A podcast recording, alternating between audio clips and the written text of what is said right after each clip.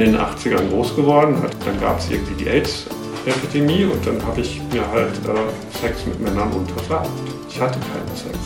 Und ich bin halt groß geworden damit, mit schrecklichen Bildern, mit irgendwie Freddie Mercury, der irgendwie ganz, also ganz zum Schluss ähm, auf der Bühne stand und The Show Must Go On gesungen hat und, und irgendwie eigentlich schon tot war.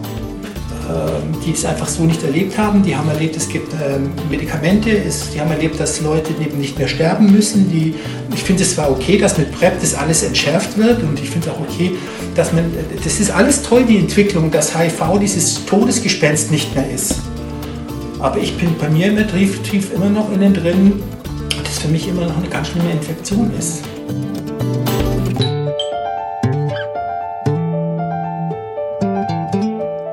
Hallo und herzlich willkommen bei den Homos von nebenan, dem Podcast über queere Themen aus München und Deutschland. Mit dabei sind wieder der Andi. Servus. Der Curtis. Hallo. Und ich bin der Robert.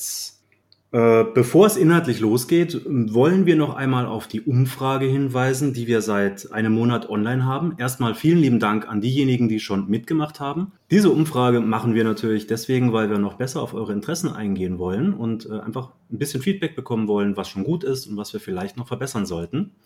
Und wenn ihr nicht gerade beim Autofahren seid, dann macht doch hier einfach mal Pause und geht auf www.die-homos-von-nebenan.de slash Umfrage und klickt euch da einfach mal durch und kommt wieder zurück zum Podcast. Wir warten auf euch. Ihr könnt uns bei der Umfrage auch gerne eure Fragen mal schreiben, die euch brennend interessieren. Ihr könnt euch äh, an uns wenden, was ihr uns direkt mal fragen oder sagen möchtet. Wir freuen uns auf jeden Fall auf eure Antworten. So, aber nun genug der eigenen Themen. Ähm, und hin zum Thema der heutigen Folge. Ähm, heute geht es um ein Thema, bei dem uns schon beim ersten Tag des Podcasts klar war, dass wir darüber auf jeden Fall eine Folge machen werden. Nur wann war die Frage? Und äh, da am 1.12. der Welt-AIDS-Tag war, haben wir gedacht, das ist jetzt genau der richtige Zeitpunkt. Es geht natürlich um das Thema HIV und AIDS. Unser Gast zu dem Thema heute ist ähm, Dr. Nils Postel, äh, Facharzt für Innere und Allgemeinmedizin und Infektologie. Hallo Nils. Hallo, Servus. Magst du ganz kurz was zu dir sagen, wer du bist und was du tust? Ja, ähm, ich arbeite in der Münchner Innenstadt in meiner eigenen äh, Arztpraxis, bin Infektiologe äh, und Hausarzt ähm, und habe meine Ausbildung gemacht an den Universitäten in Hamburg und in Berlin. War dann im August-Victoria-Krankenhaus beschäftigt für einige Jahre. Das ist die größte ähm, Behandlungseinheit in äh, Deutschland damals zumindest gewesen ähm, für HIV und AIDS und für andere Infektionskrankheiten. Dann war ich ähm, einige Jahre in München am MVZ Karlsplatz bei Herrn Dr. Jäger und bin jetzt seit siebeneinhalb Jahren in eigener Praxis in München niedergelassen. Mhm. Und ähm, dein Schwerpunktthema ist tatsächlich auch HIV von der Praxis, oder? Genau, also ich decke die gesamte Infektiologie ab, das heißt äh, alle Infektionskrankheiten, die in der klinischen Medizin auftreten.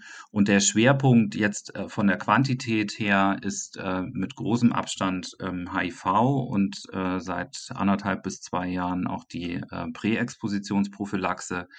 Dann behandle ich chronische ähm, Hepatitis B und C-Infektionen und ähm, vor allen Dingen auch sexuell übertragbare Erkrankungen wie Gonorrhoe, Chlamydieninfektionen und Syphilis als Beispiel. Wollen wir mal einen Schritt zurückgehen? Ähm, was ist eigentlich HIV? Also wie würdest du das versuchen, in ein paar Sätzen zu beschreiben? HIV ist ein Virus. Ähm, ein Virus ist nicht aus sich selbst heraus ähm, lebensfähig, hat keinen eigenen Stoffwechsel, wie zum Beispiel Bakterien oder Parasiten, kann sich also aus sich selbst heraus auch nicht ähm, vermehren, braucht im Falle von HIV eine menschliche Zelle und hat sich ausgerechnet eine Schlüsselzelle des menschlichen Immunsystems zu seiner eigenen Vermehrung ausgesucht, die sogenannte CD4-Helferzelle ähm, die es dazu benutzt, ähm, dass es selber ähm, eine Vermehrung erfährt und gleichzeitig nach Abschluss dieses Vermehrungsprozesses ähm, die Zelle abtötet. Und das sorgt dafür, dass in einem bestimmten und sehr wichtigen Punkt ähm, der zellulären Immunabwehr äh, ein dauerhafter Schaden entsteht, der äh, früher und in der unbehandelten Situation dazu geführt hat, ähm, dass die Menschen schwer krank werden und am Ende äh, letztendlich auch gestorben sind. Hm. Es ist unser Thema HIV und AIDS. Das wird ja auch viel durcheinander geworfen. Kannst du noch mal kurz beschreiben, was jetzt eigentlich der Unterschied zwischen AIDS als Krankheit und HIV ist? HIV ähm, heißt äh, Immunode äh, äh, Human Immunodeficiency Virus, äh, also humanes Immundefizienzvirus und ähm, beschreibt einzig und allein das Virus selber. Ist also keine Erkrankung. Ähm, dann spricht man noch von der HIV-Infektion. Damit will man sagen, dass jemand ähm, mit diesem Virus infiziert ist. Aber man sagt noch nichts darüber aus, ob er krank ist. Die HIV-Infektion selbst ähm, ist keine Erkrankung, sondern ist ein Zustand, wenn man so will. Ähm, AIDS bedeutet, ist ein englisches äh, Akronym für Acquired Immunodeficiency Syndrome. Äh, da steckt das Wort Syndrom drin. Ein Syndrom ist eine Kombination aus verschiedenen Krankheiten. Also es ist sozusagen die übergeordnete Gruppe von Krankheiten damit gemeint, die von HIV ausgelöst werden kann, wenn HIV nicht an seiner Vermehrung gehindert wird. Also es ist sozusagen das Spätstadium der HIV-Infektion, wenn man ähm, der Infektion seinen natürlichen Verlauf überlässt und nicht von Seiten des Menschen, nicht von Seiten der Wissenschaft ähm, eingreift in diesen Prozess. Das heißt, so nochmal kurz zur Zusammenfassung für unsere Hörer. Dieses Virus befällt das Immunsystem. Das Immunsystem wird geschwächt und reduziert und dann haben andere Dinge, andere Krankheiten die Möglichkeit, uns anzugreifen und die verursachen dann eben in ihrer Summe dieses AIDS Syndrom. Genau, das ist ähm, äh, sehr gut, dass du äh, das nochmal äh, gefragt hast. Ähm, also der, die Verbindung sozusagen äh, oder die Entwicklung in Richtung Krankheit ist die, dass eben das Immunsystem geschwächt ist und das Immunsystem ist äh, wirklich ein, ein Wunderwerk der Natur. Es ist in jeder Sekunde unseres Lebens damit beschäftigt, ähm, Krebszellen, die in uns äh, jeden Tag entstehen und Krankheitserreger, die uns jeden Tag befallen, die jeden Tag in unseren Körper eindringen, zu erkennen als solche Seuche als Bedrohung zu erkennen und sie abzutöten mit ähm, ganz komplizierten Mechanismen. Also wenn man es ein bisschen dramatisch ausdrücken will, äh, dann herrscht, herrscht in jeder Sekunde unseres Lebens ein ausgeprägter ähm, Abwehrkampf, man kann es auch als Krieg bezeichnen, der keinen anderen Zweck hat, als unseren Körper ähm, gesund zu halten und uns am Leben zu erhalten. Das ist also ein unheimlich ähm, auch sagen wir mal, philosophisch ähm, eine, eine ganz wunderbare Sache, ähm, was sich die Natur da hat einfallen lassen, um uns ähm, also vor Schaden zu bewahren. Und wenn das Immunsystem eben auf dieser zellulären Ebene an einer bestimmten Stelle, ähm, namentlich der CD4-Zellen, geschädigt wird, dann funktioniert insbesondere die ähm, äh, Immunabwehrkoordination nicht mehr richtig. Ähm, die CD4-Zellen senden zum Beispiel Botenstoffe aus und befehligen damit andere Zellreihen und sagen denen quasi äh, über diese Form der Kommunikation, was sie zu tun und zu lassen haben. Ähm, und äh, wenn diese Steuerung äh, durch die CD4-Zellen wegfällt, dann weiß letztendlich im Ergebnis das gesamte Immunsystem irgendwann nicht mehr, was es machen soll.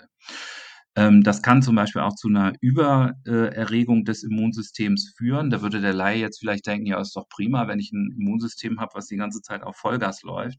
Das ist aber nicht so. Dafür ist unser Immunsystem nicht gemacht, dass es dauerhaft aktiviert ist. Und daran können wir dann auch krank werden. Und zu dem Kern deiner Frage, Du hast damit die sogenannten opportunistischen Infektionen angesprochen.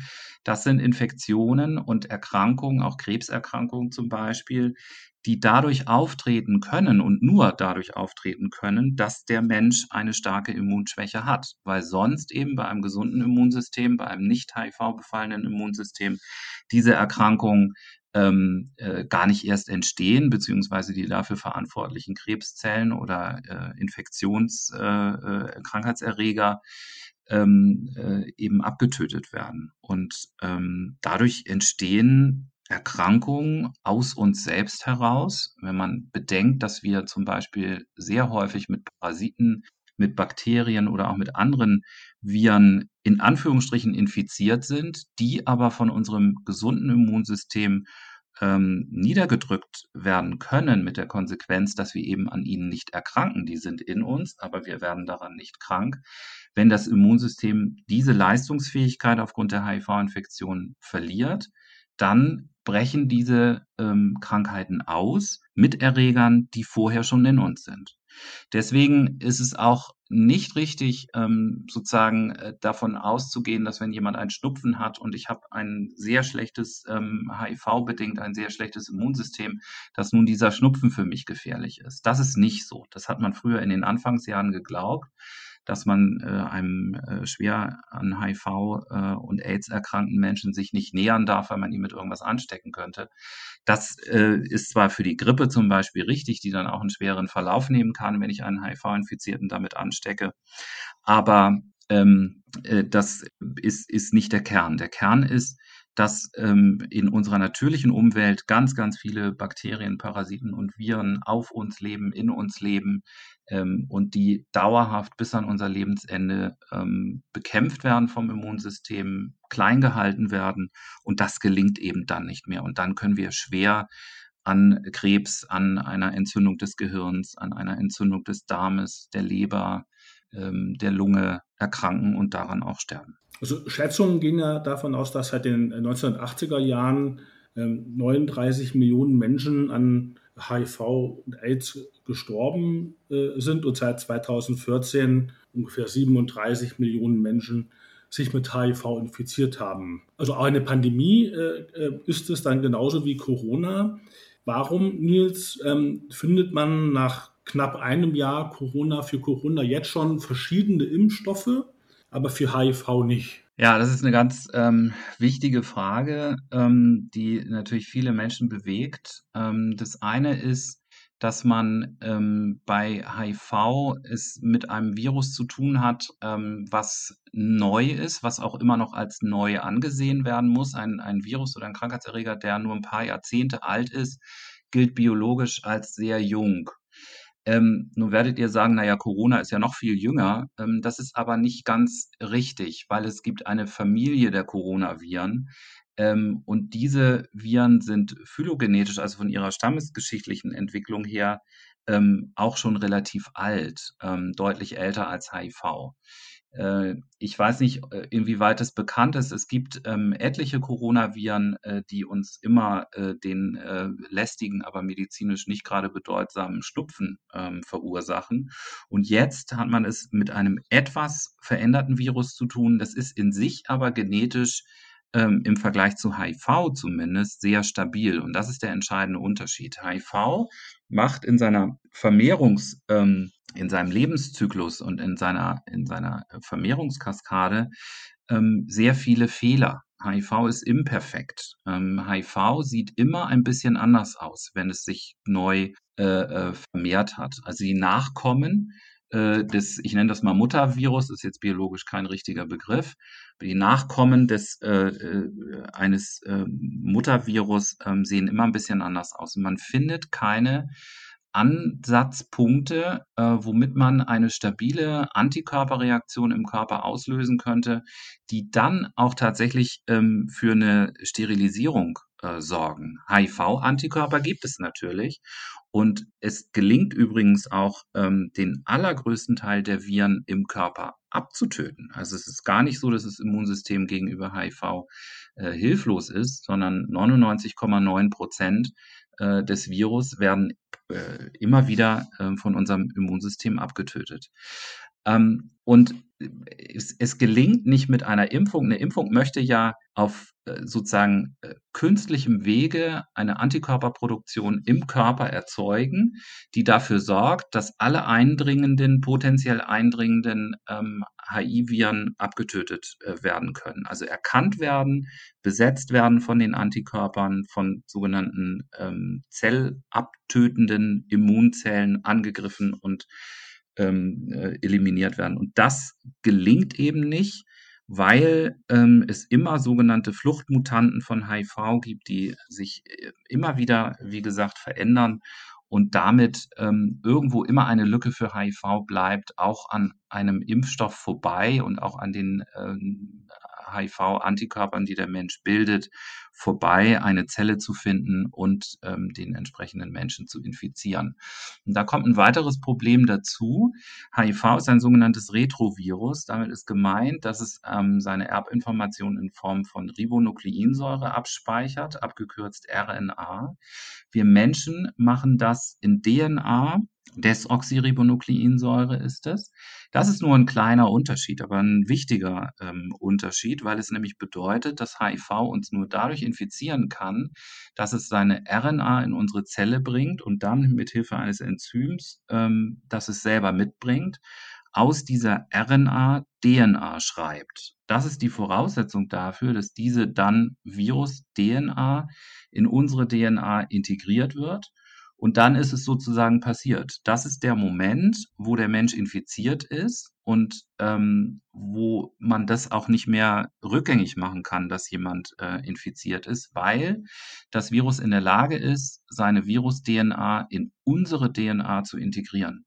Das heißt, die Virus-DNA wird dann Teil unserer eigenen Erbinformation.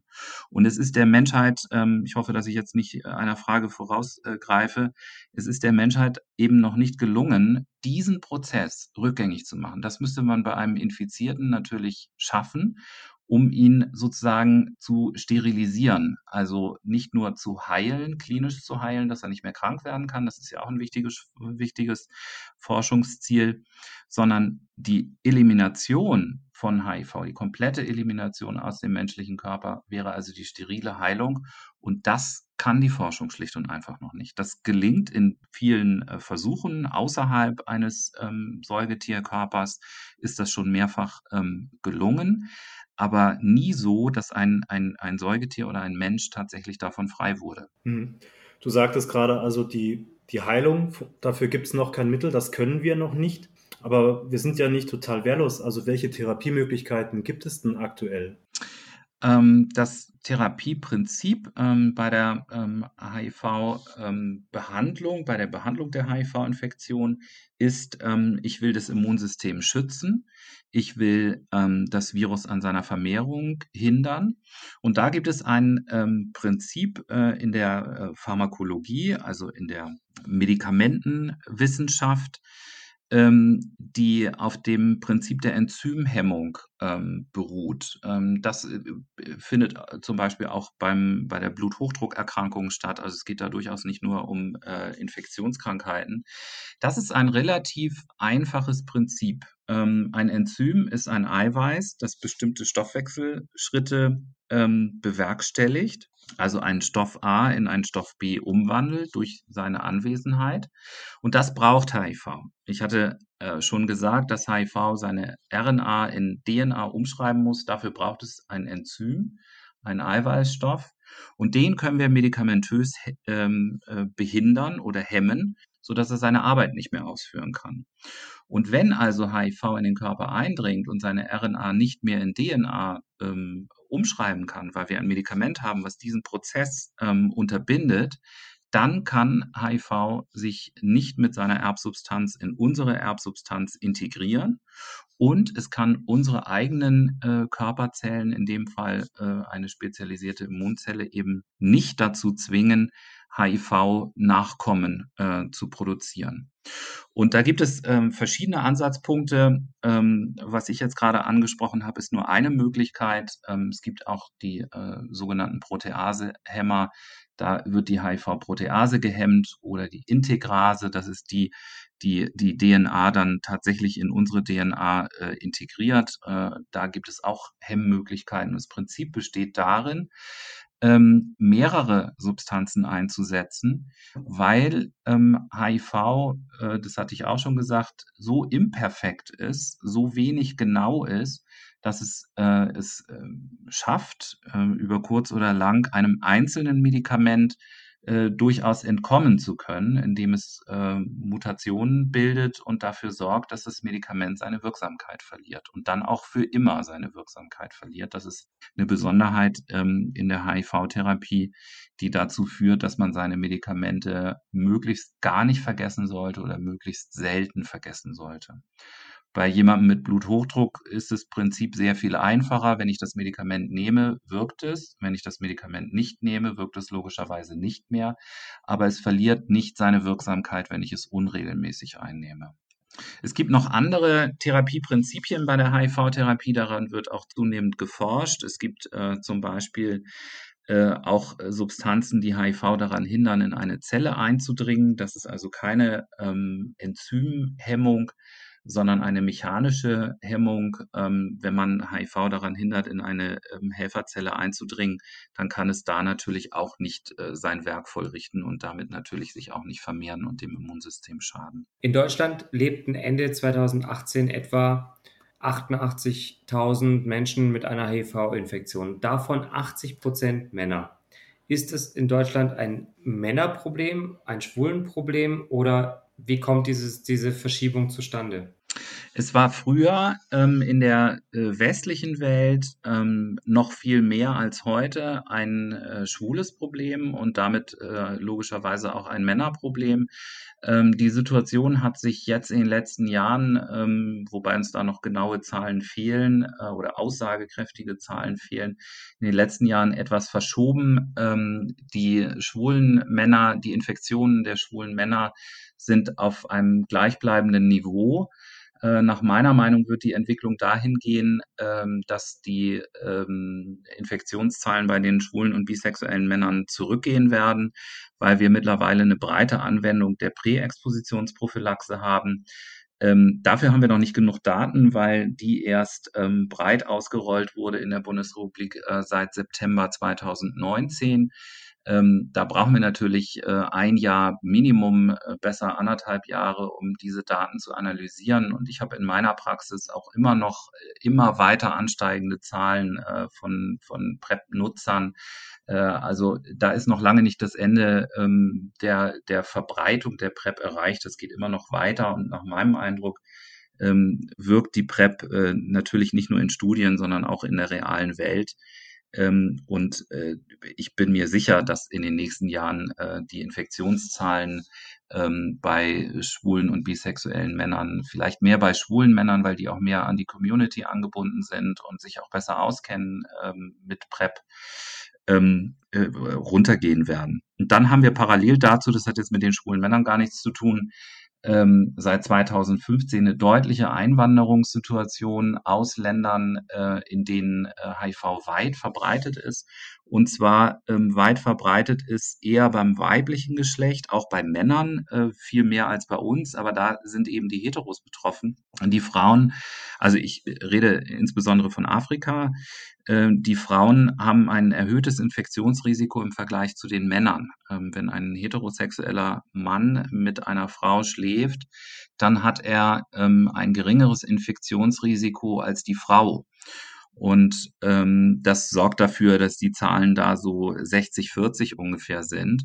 Und äh, durch diese Einwanderungssituation ähm, haben wir in dem Bereich jetzt eine Zunahme ähm, insbesondere eben auch äh, durch Heterosexuelle, durch Menschen aus sogenannten Endemiegebieten, aber eben auch äh, durch mehr Frauen ähm, im, im Vergleich zu der rein deutschen Epidemi epidemiologischen Situation. Also die Zahlen der Männer werden zurückgehen ähm, wegen der äh, spezifischen Situation der, der Einwanderung eben vor allen Dingen auch durch afrikanische Frauen. Du hattest ähm, gerade ganz kurz die PrEP angesprochen. Ähm, würdest du die PrEP also ganz klar bejahen, um äh, eine mögliche HIV-Infektion zu vermeiden? Unbedingt. Ähm, ich bin mir, um gleich was Kritisches hinterher zu sagen, nach diesem unbedingt, ähm, ich bin mir nicht sicher, ob wir wirklich die, ähm, zumindest nicht alle die erreichen, die die PrEP eigentlich am dringendsten bräuchten. Ähm, das hat viel mit Emotionen, mit äh, Informiertheit zu tun. Ähm, das kann man sich auch leicht vorstellen. Jemand, der ähm, gebildeter ist, der kriegt das auch eher mit, der versteht auch eher das Prinzip von der PrEP und würde sie auch eher nachfragen. Nun ist damit aber nicht gesagt, dass der Gebildete sozusagen, der dann schneller Anschluss an die PrEP findet, auch ein erhöhtes HIV-Risiko hat. Das ist äh, das, was ich damit sagen will.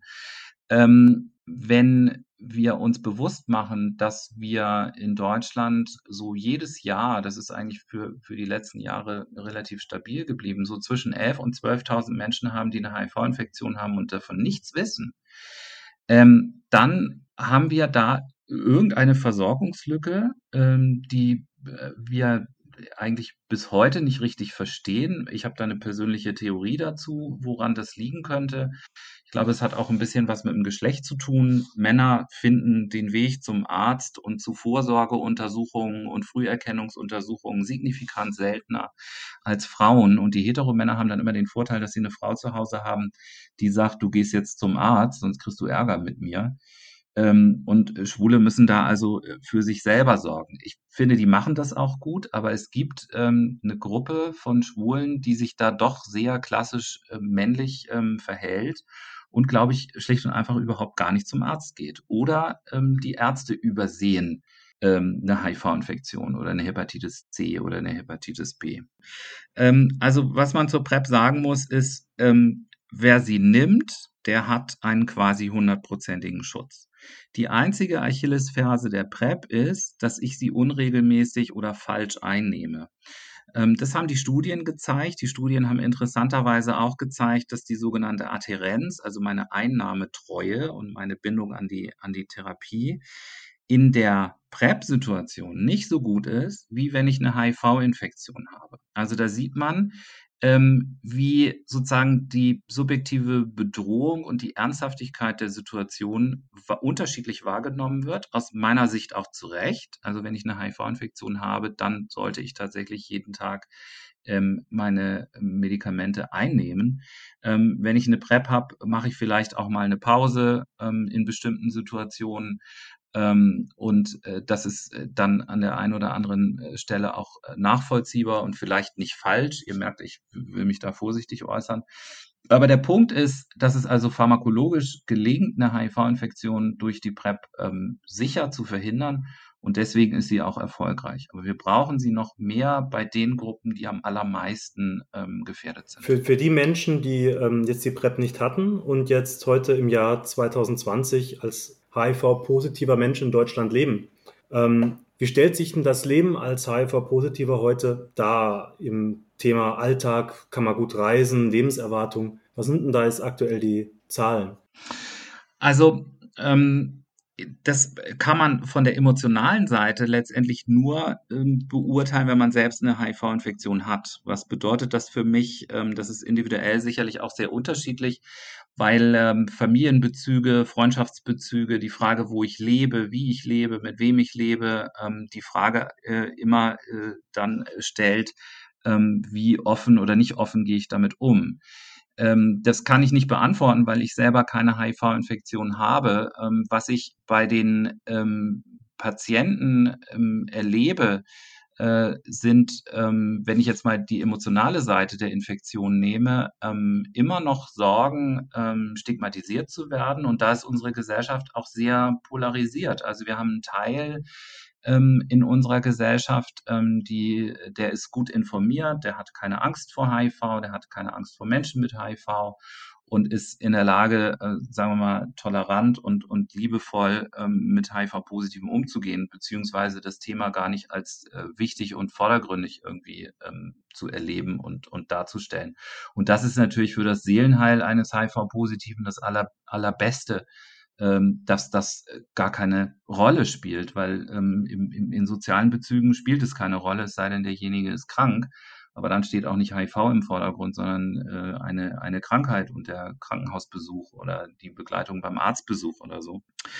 Ähm, ich glaube, dass ähm, oder sagen wir mal, ich kann es gut nachvollziehen, dass HIV-Positive Angst vor Stigmatisierung haben, weil es eben einen anderen Teil in der Gesellschaft gibt, ähm, die entweder nicht informiert sind oder die es gut finden, ähm, intolerant zu sein und ähm, das emotional befriedigend finden, andere Leute auszugrenzen und zu diskriminieren.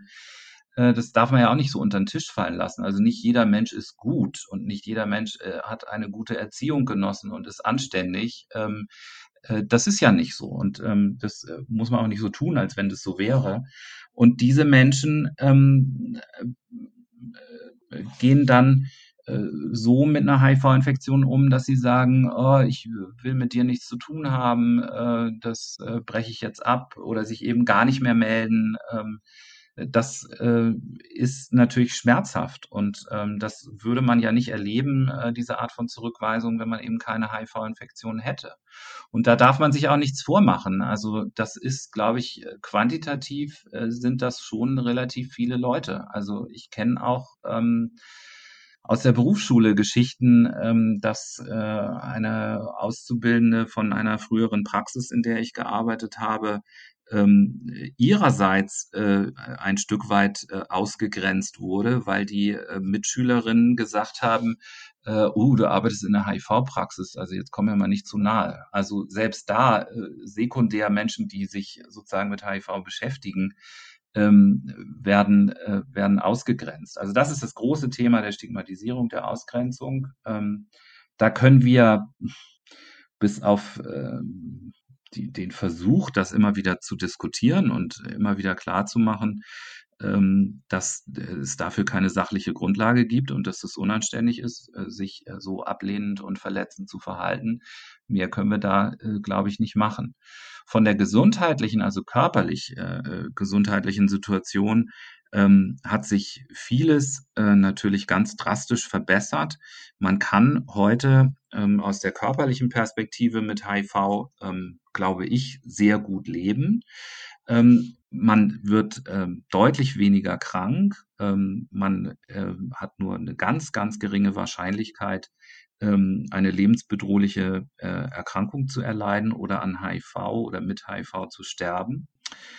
Ähm, die Lebenserwartung ist statistisch gesehen, äh, da kann es natürlich nur Rechenmodelle geben, weil wir haben ja noch nicht 60, 70 Jahre oder 80 Jahre HIV, sondern äh, etwas mehr als 30 Jahre oder 35 Jahre. Ähm, da kann es also nur Rechenmodelle geben und diese Rechenmodelle sagen uns ähm, praktisch normale Lebenserwartung wenn optimale Voraussetzungen vorliegen. Das heißt, ähm, HIV-Infektion wurde einigermaßen früh entdeckt. Das Immunsystem ist noch nicht sehr beschädigt. Die Viruslast ist nicht allzu hoch. Die Therapie hat einigermaßen früh begonnen.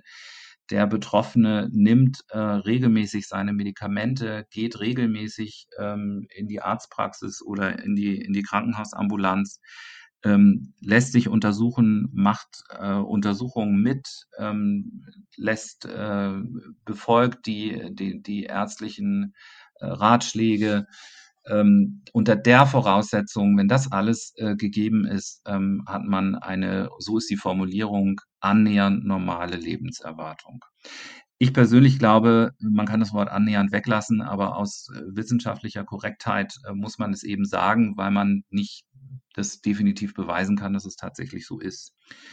Was mir aber auch wichtig ist ähm, zu sagen, ist, ähm, dass die Therapiemöglichkeiten von heute nicht dafür sorgen, ähm, dass man keine HIV-Infektion mehr hat im Ergebnis. Ähm, die HIV-Infektion bleibt trotzdem da und es gibt bestimmte Krankheiten, die trotzdem häufiger auftreten äh, können.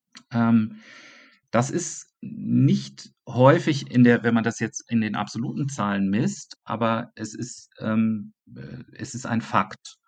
Und ähm, deswegen finde ich das wichtig, äh, dass man das auch sagt, äh, weil ich der Meinung bin, dass die Leute wissen sollten, dass es auch heute sich noch lohnt, ähm, sich vor einer HIV-Infektion zu schützen.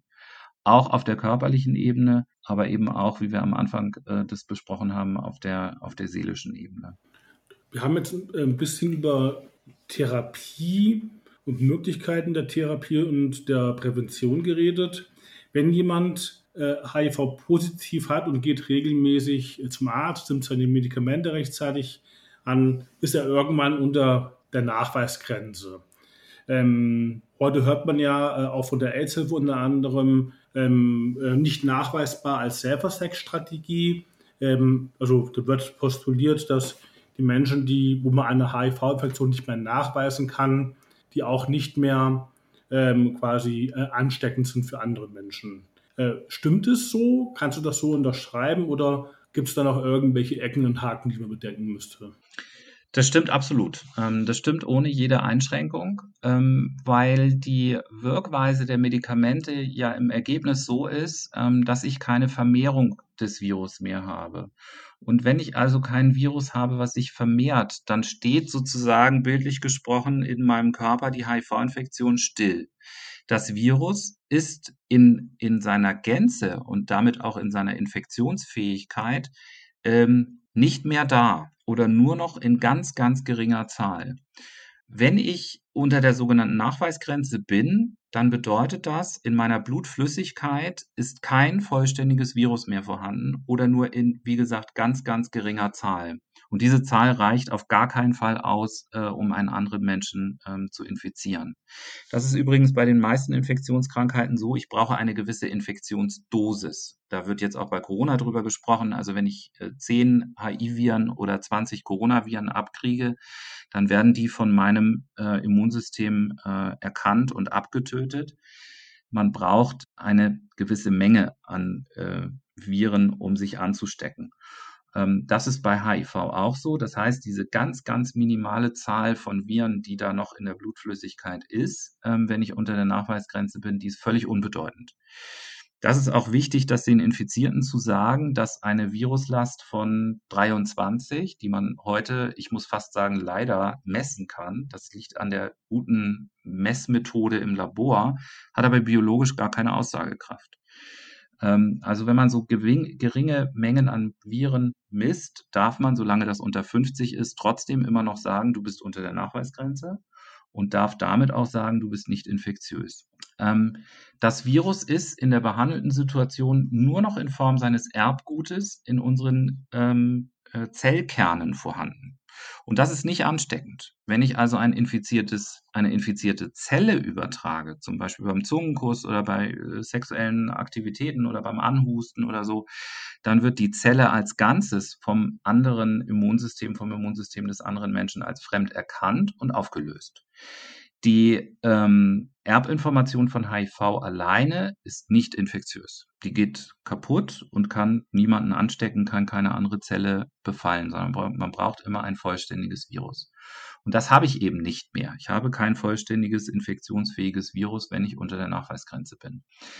Das ist die, ähm, der biologische Hintergrund. Das heißt, es ist technisch gar nicht möglich, ähm, ein Virus zu übertragen, weil dieses Virus, was infektiös ist, nicht da ist.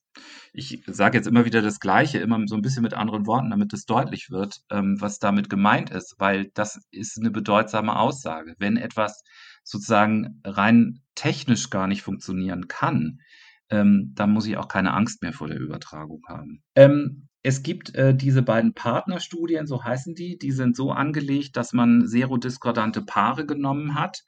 Ähm, serodiskordant bedeutet, der eine Partner in dieser Beziehung ist HIV-positiv und der andere ist HIV-negativ. Der HIV-positive ist behandelt, der nimmt seine Medikamente regelmäßig, ähm, der vergisst sie auch mal. In dieser Studie ist die Alltagssituation abgebildet worden, also auch, dass jemand mal einen kurzfristigen äh, Viruslastanstieg hatte.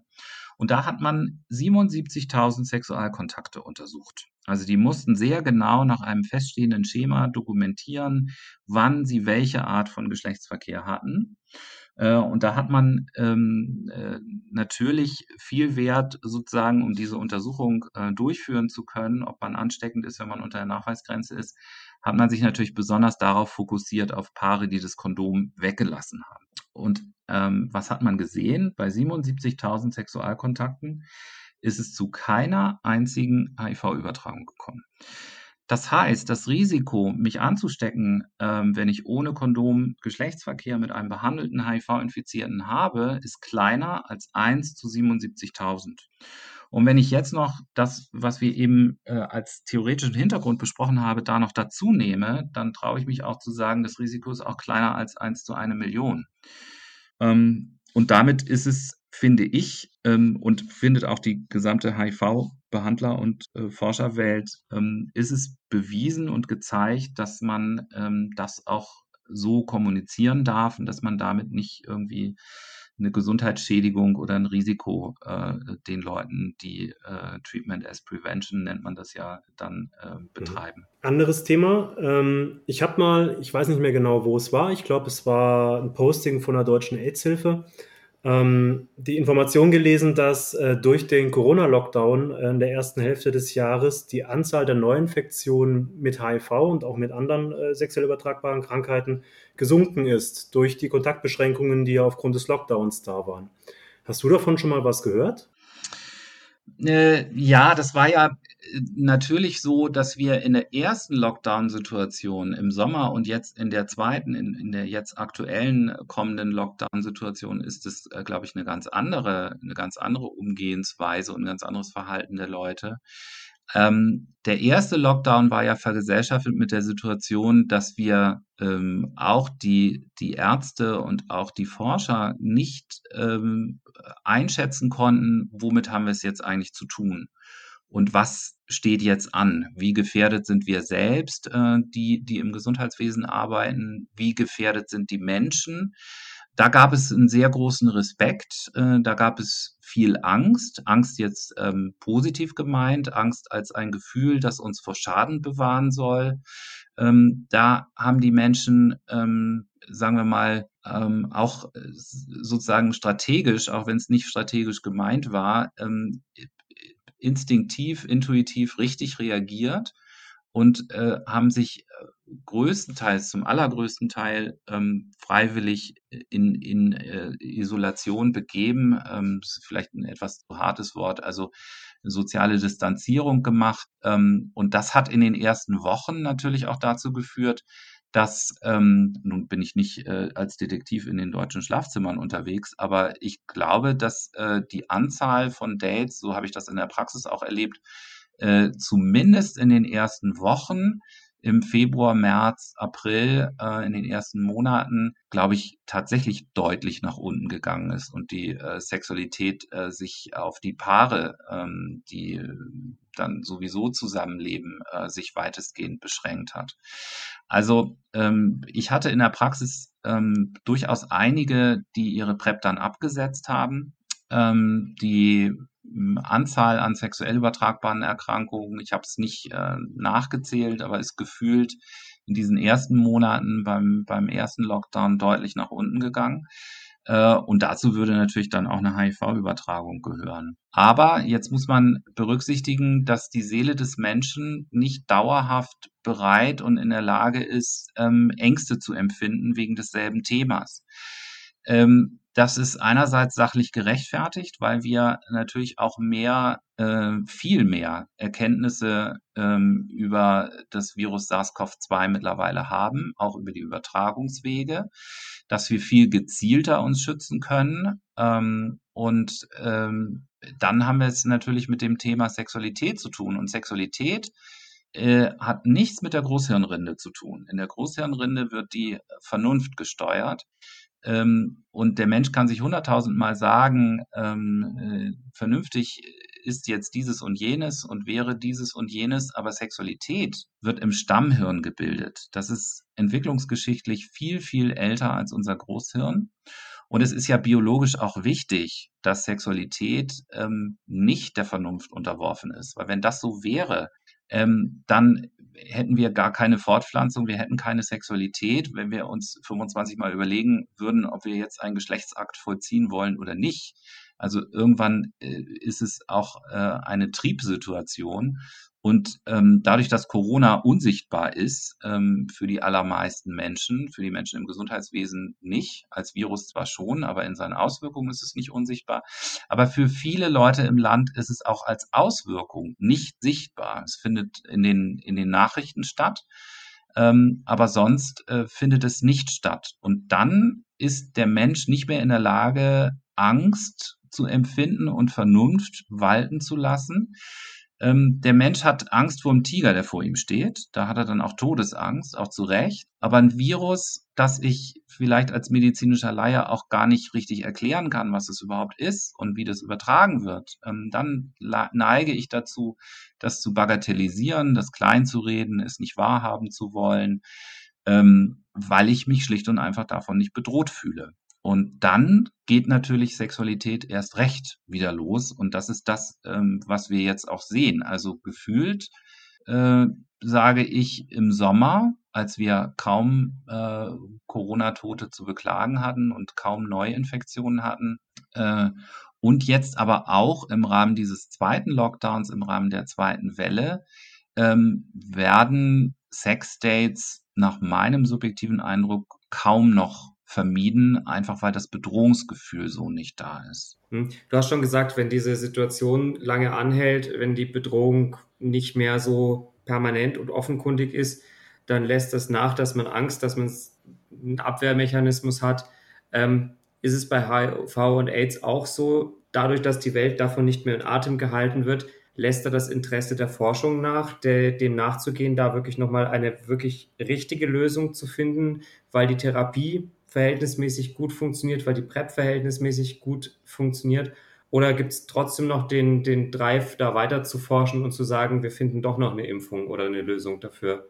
Also ich glaube, man muss da zwei Sachen trennen. Ähm, die potenziell Betroffenen, also die Menschen und die, die hauptbetroffenen Gruppen oder die potenziell hauptbetroffenen Gruppen, ähm, bei denen hat das Bedrohungsgefühl durch HIV und AIDS ähm, deutlich nachgelassen. Und deswegen gibt es ja auch viel mehr ähm, Geschlechtsverkehr, auch ohne PrEP und auch ohne Kondomanwendung ähm, das findet seine Erklärung natürlich genau da drin.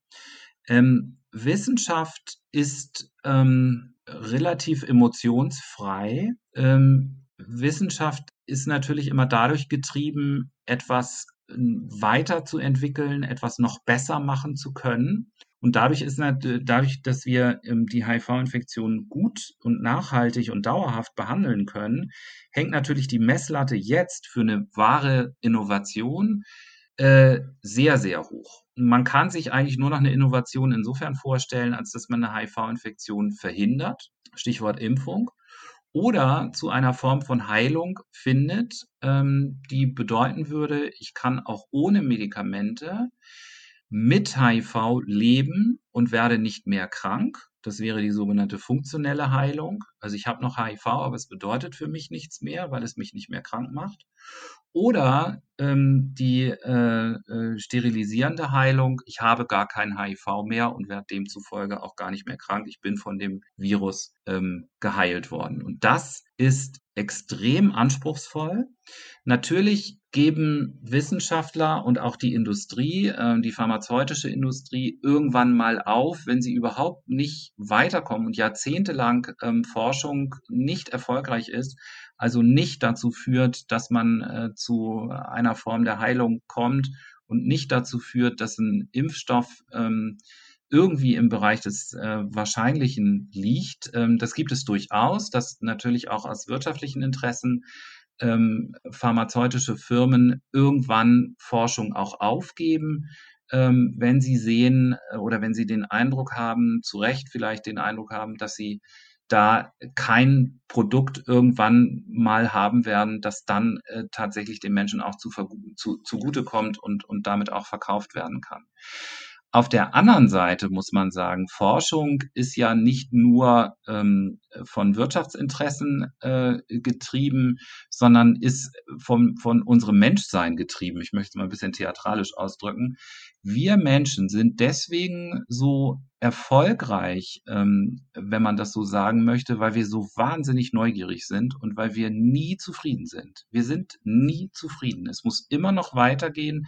Wenn ich einen Fünfer BMW habe, dann leide ich eher darunter, ähm, dass ich keinen Siebener habe und habe nur ein ganz kurzes Glücksgefühl, dass ich jetzt einen Fünfer und keinen Dreier fahre. Äh, das klingt banal, aber die menschliche Psyche ist tatsächlich so. Ähm, deswegen ähm, äh, wird Forschung in keinem Bereich der Wissenschaft irgendwann mal aufhören. Natürlich kommt noch ein politischer Aspekt dazu, den muss man bei deiner Frage auch berücksichtigen. Wenn HIV und AIDS nicht mehr von einem großen Teil der Bevölkerung als bedrohlich wahrgenommen wird, dann ist er für Politik auch nicht mehr interessant. Politik ist ja leider so, dass in Wahlperioden gedacht wird ähm, und immer sozusagen ähm, Politik ist so ein bisschen dazu verkommen, dass man immer etwas austreten möchte, was einem die Wiederwahlchancen ähm, vermindert. Also kritische Diskussion, ähm, lautes Schreien äh, von Teilen der Bevölkerung wollen Politikerinnen und Politiker nicht haben, weil sie Angst um ihre Wiederwahl haben. Und das sorgt dann dafür, dass besonders die im Vordergrund stehen, die besonders laut schreien. Und HIV und AIDS ähm, bringt die Menschen zumindest in der Masse nicht mehr dazu, besonders laut zu schreien und besonders äh, nachhaltige äh, und vielleicht auch äh, deutliche Forderungen an die Politik zu stellen. Und über diesen Link sozusagen könnte es tatsächlich dazu kommen, dass vermindert Forschungsgelder ähm, bereitstehen. Die Praxis ähm, ist aber nicht so. Also Deutschland ist als Forschungsland, ähm, gerade was Grundlagenforschung angeht, ähm, sehr gut aufgestellt. Wir haben Schwächen bei der, bei der klinischen Forschung, die ist ähm, sehr, sehr stark ähm, von der pharmazeutischen Industrie finanziert. Hier haben wir ganz klar eine, eine Minderfinanzierung seitens des Staates. Aber was die, was die Grundlagenforschung angeht, sind wir sicherlich Weltspitze und müssen uns da auch keine Sorgen machen. Wir haben, die sind natürlich in der, in der Öffentlichkeit nicht so bekannt, aber wir haben ganz hervorragende HIV-Grundlagenforscher in Deutschland. Äh, du hattest ja vorhin schon mal gesagt, ganz am Anfang, dass ähm, ähm, als wir über PrEP gesprochen haben, dass Aufklärung ein wichtiges Punkt, ein wichtiger Punkt ist und ähm, dass verschiedene Personengruppen eben diese Aufklärung nicht bekommen. Ähm, wie ist denn deines Erachtens die Aufklärung äh, in den Schulen und in öffentlichen Einrichtungen in Deutschland zu dem Thema HIV und AIDS? Also ich kenne die Situation an den Schulen nicht. Ähm, ich weiß nicht, in welcher Weise da im Biologieunterricht oder in Gesellschaftskunde ähm, HIV besprochen wird. Da muss ich passen. Ähm, es ist aber natürlich ähm, wahnsinnig wichtig, dass das besprochen wird. Ähm, ich finde auch wichtig, dass da Themen wie Homosexualität besprochen wird, ähm, Stigmatisierung und so weiter. Das hängt ja alles damit zusammen. Ähm, es muss natürlich weiter aufgeklärt werden. Das ist aber in einem, also auch in der gesamten Gesellschaft, ähm, das ist aber wahnsinnig schwierig, glaube ich, ähm, es gibt ja die ähm, äh, Bundeszentrale für gesundheitliche Aufklärung, äh, die äh, auch Impfkampagnen zum Beispiel macht und sehr viel über sexuell übertragbare Erkrankungen ähm, aufklärt.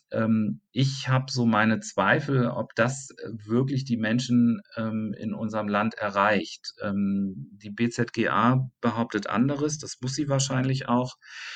Ähm, aber ich habe nicht das Gefühl, dass man damit wirklich durchdringt. Ähm, wichtig wäre, und ich glaube, dass da sind wir aber auch schon auch nicht so schlecht, ähm, dass die, dieses Thema weiterhin in den Medien eine Rolle spielt. Und das ist natürlich schwierig, weil Medien sind auch Wirtschaftsunternehmen wie alle anderen auch und ähm, brauchen natürlich in irgendeiner Form immer eine Personalisierung und eine Emotionalisierung äh, gute Nachrichten sind für Medien immer keine guten Nachrichten. Und ähm, deswegen droht natürlich das Thema so ein bisschen aus der Öffentlichkeit zu verschwinden. Schulen finde ich äh, wahnsinnig wichtig, ähm, weil man da eben seitens des Staates ähm, das Thema als Schwerpunkt setzen kann und es auch ausführlich äh, ähm, besprechen kann im Unterricht, wo es sonst vielleicht in der Gesellschaft zu kurz kommt. Gut, dann wären wir so langsam tatsächlich schon bei der letzten Frage und schauen wir mal. Ähm, wie du darauf antwortest, weil ich würde dich mal einfach um deine ganz persönliche Prognose bitten, wann du glaubst, dass äh, HIV weltweit oder zumindest äh, in der westlichen Welt einfach kein Thema mehr sein wird, wann es Vergangenheit sein wird. Ich werde äh, von Patienten in der Sprechstunde äh, sehr häufig ähm, äh, nach meiner Zukunftsprognose gefragt. Und meine Antwort ähm, ist dann äh, gar nicht so selten, dass ich sage, ähm, ich bin ja Arzt und nicht Wahrsager. Ähm, natürlich kann ich jetzt dazu ein Gefühl äußern, aber ich weiß nicht, wie valide das ist, äh, wenn ich als Einzelperson jetzt irgendein Bauchgefühl dazu habe. Also ähm, Karl Valentin hat gesagt, Prognosen sind schwierig, insbesondere wenn sie die Zukunft betreffen. Und ich glaube, ähm, das stimmt auch, äh, will mich aber nicht um die Frage herumdrücken. Also die, die, der Punkt ist, ähm, HIV ist dann ähm, als Virus und damit auch als äh, gesellschaftliches Thema weg, wenn der Durchbruch gelingt ähm, und man eine Desintegration der ähm, HIV-Gene aus unseren Genen bewerkstelligen äh, wird. Wenn das gelingt, ist das Thema erledigt. Ob das gelingt, kann ich nicht beurteilen, ähm, weil das tatsächlich äh, von Faktoren abhängt, die in der Zukunft liegen. Das Wunderbare an Forschung ist, dass sie im schlimmsten Fall ähm, versandet und äh, keine Lösung findet. Ähm, auf der anderen Seite aber sehr häufig äh, an Themen, an denen man sich viele Jahre und vielleicht Jahrzehnte abgearbeitet hat und das Gefühl hatte, man findet hier keine Lösung des Problems, dann doch irgendwann eine manchmal auch sehr einfache Lösung des Problems äh, da war. Also in der Wissenschaft kann sich eine Situation von Dienstag auf Mittwoch radikal verändern und das macht natürlich die Vorhersagemöglichkeit noch viel ähm, ja, unwahrscheinlicher, unrealistischer. Also nein, ich traue mir da keine Prognose zu, auch wenn es natürlich wünschenswert wäre, dass wir das Thema irgendwann nicht mehr hätten. Aber ich glaube, dass es, ähm, dass man auch nicht so sehr äh, sozusagen von so hochgesteckten Zielen träumen sollte, weil wir sehen am Beispiel Corona, dass ähm, dann auch immer wieder neue äh, Dinge in unser Leben kommen, äh, die unser Leben belasten, die unser Leben manchmal aus den Angeln heben. Ähm, und ich glaube, wir tun gut daran, wenn wir uns als Menschen darüber klar werden, dass es zu jedem menschlichen Leben dazugehört, dass wir immer mal wieder in Bedrohungs- und Belastungssituationen kommen und wir aber wissen, dass wir so gut sind als Menschheit insgesamt, dass wir auch immer wieder gestärkt daraus hervorgehen. Ich glaube, das ist eine ganz sinnvolle Einstellung zum Leben. Ja, das ist ein wunderschönes Schlusswort. Vielen lieben Dank, äh, Nils, für dieses Schlusswort und für die Zeit äh, und für dein, dein, dein Hiersein in unserem Podcast. Ich habe wahnsinnig viel gelernt, äh, was ich vorher noch nicht wusste und ich dachte, ich kenne mich mit dem Thema schon einigermaßen aus. Äh, vielen Dank. Ja, sehr, sehr gerne. Hat großen Spaß gemacht. Äh, ich hoffe, dass äh, auch unsere Zuhörer und Zuhörerinnen ähm, viel mitnehmen konnten und diese Folge spannend fanden. Wenn das so war oder wenn das auch nicht so war, dann äh, meldet euch doch einfach mal bei uns, nämlich entweder via E-Mail auf hallo at die Homos von nebenan, jeweils mit einem Bindestrich zwischen den Wörtern oder auf Facebook oder auf Instagram. Ihr könnt es euch aussuchen, wo ihr das tut. Äh, wir nehmen jede Kritik gerne an. Und jedes Lob wahrscheinlich auch. Ne? Und nochmal die Umfrage äh, soll erwähnt werden hier auf homosvonnebenan.de slash Umfrage. Bitte hinterlasst uns doch einfach eure Meinung zu unserem Podcast und gerne auch das ein oder andere persönliche Wort dort. Tschüss! Tchau. Servus.